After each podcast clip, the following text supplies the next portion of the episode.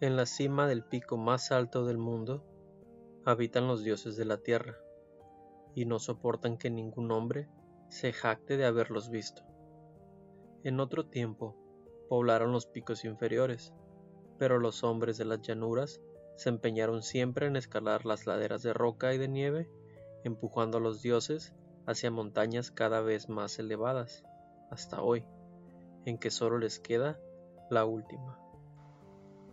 Al abandonar sus cumbres anteriores, se llevaron sus propios signos, salvo una vez que, según se dice, dejaron una imagen esculpida en la cara del monte llamado Granek. Pero ahora se han retirado a la desconocida Kadat del desierto frío, en donde los hombres no entran jamás, y se han vuelto severos. Y si en otro tiempo soportaron que los hombres los desplazaran, ahora les han prohibido que se acerquen. Pero si lo hacen, les impiden marcharse.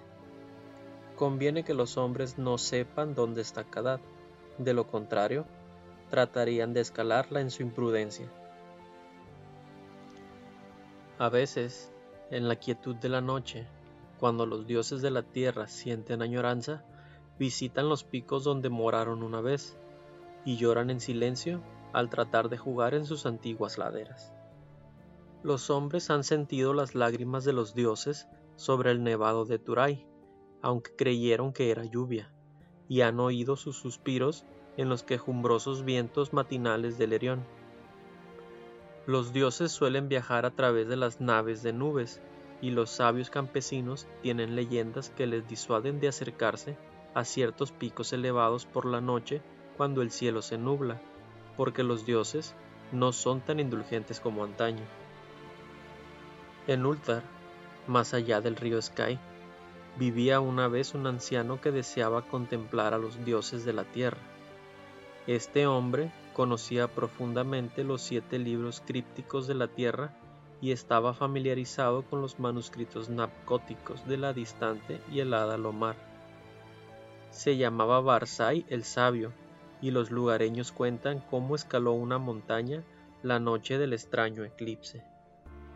Barzai sabía tantas cosas sobre los dioses que podía contar sus idas y venidas, y adivinaba tantos secretos que se tenía a sí mismo por un semidios.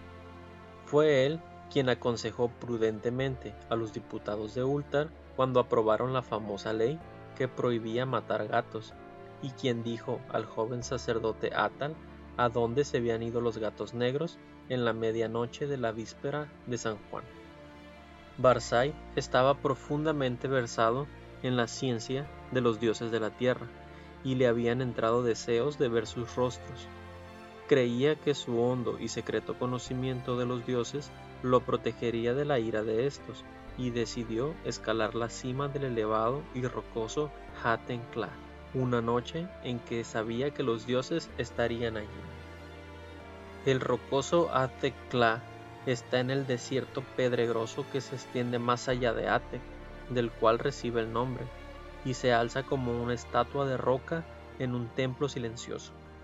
Las brumas juegan lúgubremente alrededor de su cima, porque las brumas son los recuerdos de los dioses, y los dioses amaban el Atencla cuando habitaban en él en otro tiempo.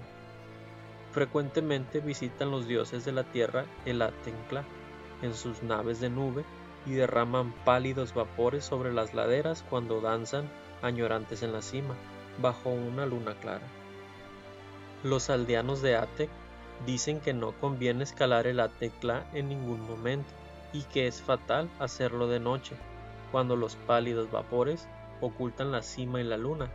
Sin embargo, no les escuchó Barzai cuando llegó de la vecina Utar con el joven sacerdote Atal, su discípulo. Atal solo era el hijo del posadero, y a veces tenía miedo, pero el padre de Barzai había sido un noble que vivió en un antiguo castillo, por lo que no había supersticiones vulgares en sus venas, y él se reía de los atemorizados aldeanos. Barzai y Atal salieron de Aten hacia el pedregoso desierto, a pesar de los ruegos de los campesinos. Charlaron sobre los dioses de la tierra junto a su fogata por las noches. Viajaron durante muchos días hasta que divisaron a lo lejos el altísimo Atencla con su halo de lúgubre bruma. El decimotercer día llegaron al pie de la solitaria montaña, y Atal confesó sus temores. Pero Barzai era viejo, sabio y no conocía el miedo, así que marchó delante osadamente por la ladera que ningún hombre había escalado desde los tiempos que Sansú, de quien hablan con temor los mojosos manuscritos narcóticos. El camino era rocoso y peligroso a causa de los precipicios, acantilados y aludes.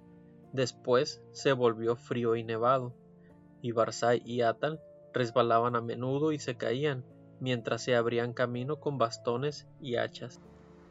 Finalmente, el aire se enrareció, el cielo cambió de color, y los escaladores encontraron que era difícil respirar, pero siguieron subiendo más y más, maravillados ante lo extraño del paisaje y emocionados pensando en lo que sucedería en la cima cuando saliera la luna y se extendieran los pálidos vapores. Durante tres días estuvieron subiendo más y más hacia el techo del mundo. Luego acamparon en espera de que se nublara la luna. Durante cuatro noches esperaron en vano las nubes, mientras la luna derramaba su frío resplandor a través de las tenues y lúgubres brumas que envolvían el mudo pináculo. Y la quinta noche, en que salió la luna llena, Barzai vio unos nubarrones densos a lo lejos por el norte, y ni él ni Atal se acostaron. Espesos y majestuosos, navegaban lenta y deliberadamente, rodearon el pico muy por encima de los observadores y ocultaron la luna y la cima.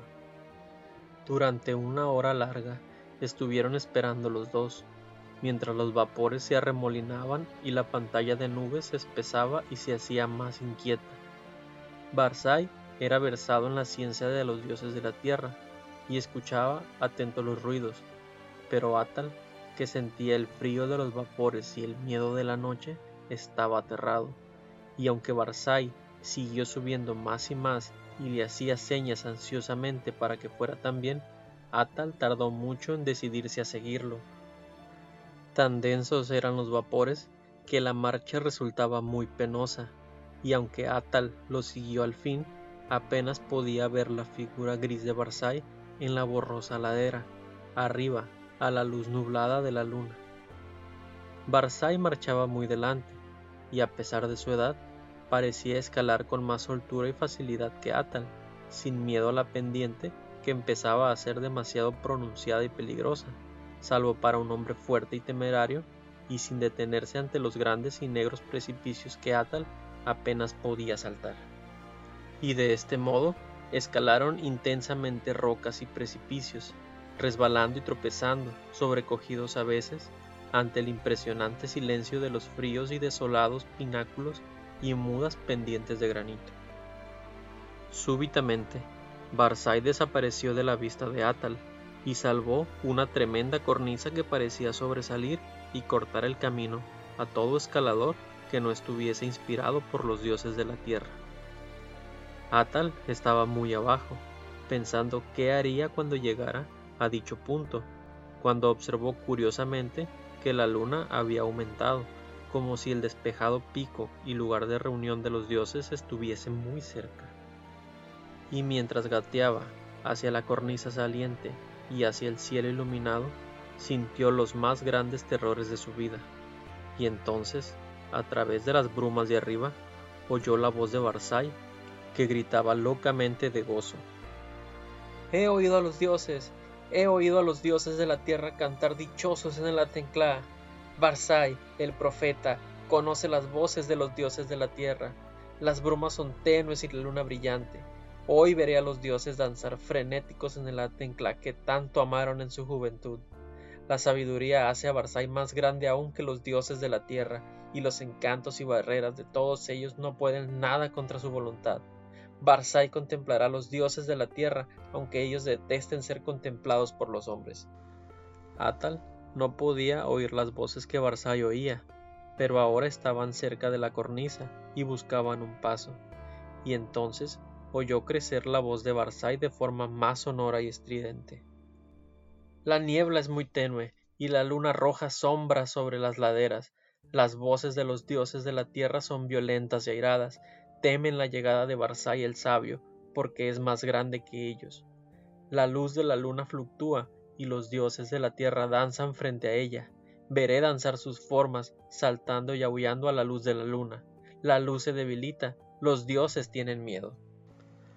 Mientras Barzai gritaba estas cosas, Atal notó un cambio espectral en todo el aire, como si las leyes de la tierra cedieran ante otras leyes superiores, porque aunque el sendero era más pronunciado que nunca, el ascenso se había vuelto espantosamente fácil, y la cornisa apenas fue un obstáculo cuando llegó a ella y trepó peligrosamente por su cara convexa. El resplandor de la luna se había apagado extrañamente, y mientras Atal se adelantaba en las brumas monte arriba, oyó a Barzai el sabio gritar entre las sombras. La luna es oscura y los dioses danzan en la noche. Hay terror en la noche, hay terror en el cielo, pues la luna ha sufrido un eclipse que ni los libros humanos ni los dioses de la tierra han sido capaces de predecir. Hay una magia desconocida en el Atenclá, pues los gritos de los dioses asustados se han convertido en risas y las laderas de hielo ascienden interminablemente hacia los cielos tenebrosos en los que ahora me sumerjo. ¡Eh, eh! Al fin, en la débil luz, he percibido a los dioses de la tierra. Y entonces Atal, deslizándose monte arriba con vertiginosa rapidez por inconcebibles pendientes, oyó en la oscuridad una risa repugnante mezclada con gritos que ningún hombre puede haber oído salvo en el fleguetonte de inenarrables pesadillas, un grito en el que vibró el horror y la angustia de una vida tormentosa comprimida en un instante atroz. Los otros dioses, los otros dioses, los dioses de los infiernos exteriores que custodian a los débiles dioses de la tierra. Aparte la mirada, retrocede, no mires, no mires. La venganza de los abismos infinitos, ese maldito, ese condenado precipicio. Misericordiosos dioses de la tierra, estoy cayendo al cielo. Y mientras Atal cerraba los ojos, se tapaba los oídos y trataba de descender luchando contra la espantosa fuerza que lo atraía hacia desconocidas alturas, siguió resonando en el Atencla el estallido terrible de los truenos que despertaron a los pacíficos aldeanos de las llanuras y a los honrados ciudadanos de Aten, de Nir y de Ultar, haciéndoles detenerse a observar, a través de las nubes, aquel extraño eclipse que ningún libro había predicho jamás. Y cuando al fin salió la luna, Atal estaba a salvo en las nieves inferiores de la montaña, fuera de la vista de los dioses de la tierra y de los otros dioses. Ahora se dice, en los mojosos manuscritos napcóticos, que Sansú no descubrió otra cosa que rocas mudas y hielo la vez que escaló el Atencla en la juventud del mundo. Sin embargo, cuando los hombres de Ultar, de Nir y de Aten reprimieron sus temores y escalaron ese día esa cumbre encantada en busca de Barzai el sabio, encontraron grabado en la roca desnuda de la cima un símbolo extraño y ciclópeo de cincuenta codos de ancho, como si la roca hubiese sido hendida por un titánico cincel, y el símbolo era semejante al que los sabios descubrieron en esas partes espantosas de los manuscritos napcóticos tan antiguas que no se pueden leer. Eso encontraron. Jamás llegaron a encontrar a Barzai el sabio, ni lograron convencer al santo sacerdote Atal para que rezase por el descanso de su alma.